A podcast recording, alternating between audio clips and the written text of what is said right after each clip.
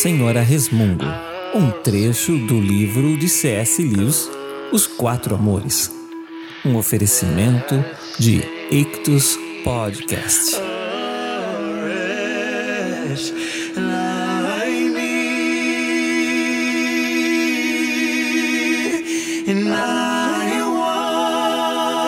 was lost,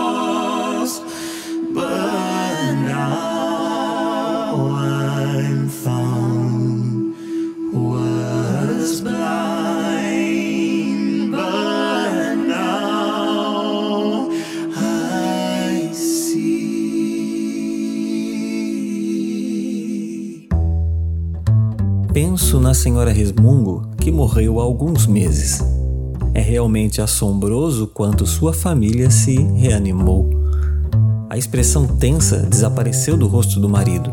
Ele voltou a ser capaz de sorrir. O menino mais novo, que eu sempre imaginara uma criatura nervosa e irritadiça, se revelou bastante humano.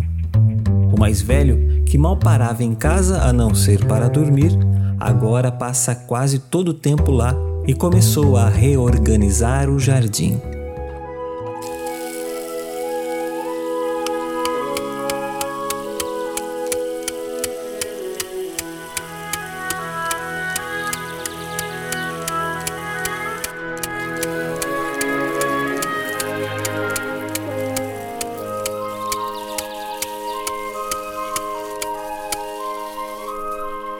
A menina, de que sempre se dizia que era frágil, embora eu nunca tenha descoberto qual era exatamente o problema, está aprendendo a montar, o que antes estava fora de questão.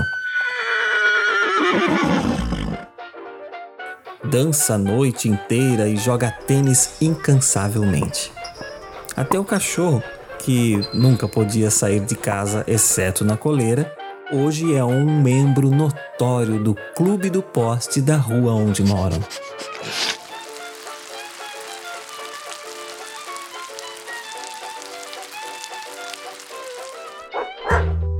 A senhora Resmungo dizia com muita frequência que vivia para a família. E não era mentira. Todo o mundo do bairro sabia disso. Ela vive para a família, diziam. Que grande esposa e mãe. Lavava todas as roupas. É verdade que lavava mal e que a família tinha como pagar uma lavanderia e lhe pedia com frequência para não lavá-las. Mas ela lavava. Sempre havia almoço quente para quem estivesse em casa e jantar quente à noite, mesmo em pleno verão. Eles imploravam que não fizesse isso. Protestavam quase com lágrima nos olhos e, sinceramente, que preferiam refeições frias. Não fazia diferença. Ela vivia para a família. Sempre ficava acordada para receber você se você ficasse fora até tarde, mesmo que até as duas ou três da manhã. Você sempre ia encontrar aquele rosto enfraquecido, pálido e cansado, esperando por você como uma acusação silenciosa. O que significava, é claro, que você não podia sair com muita frequência sem sacrificar a privacidade.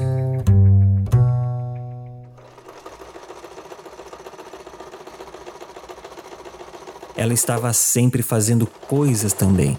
Ela se considerava, não vou julgar, uma excelente costureira amadora e ótima tricoteira. E é claro, se você não fosse um monstro sem coração, você era obrigado a usar o que ela fazia. O pastor me disse que, desde a morte dela, a contribuição da família para os bazares de arrecadação de fundos vem superando o de todos os outros membros da igreja somados.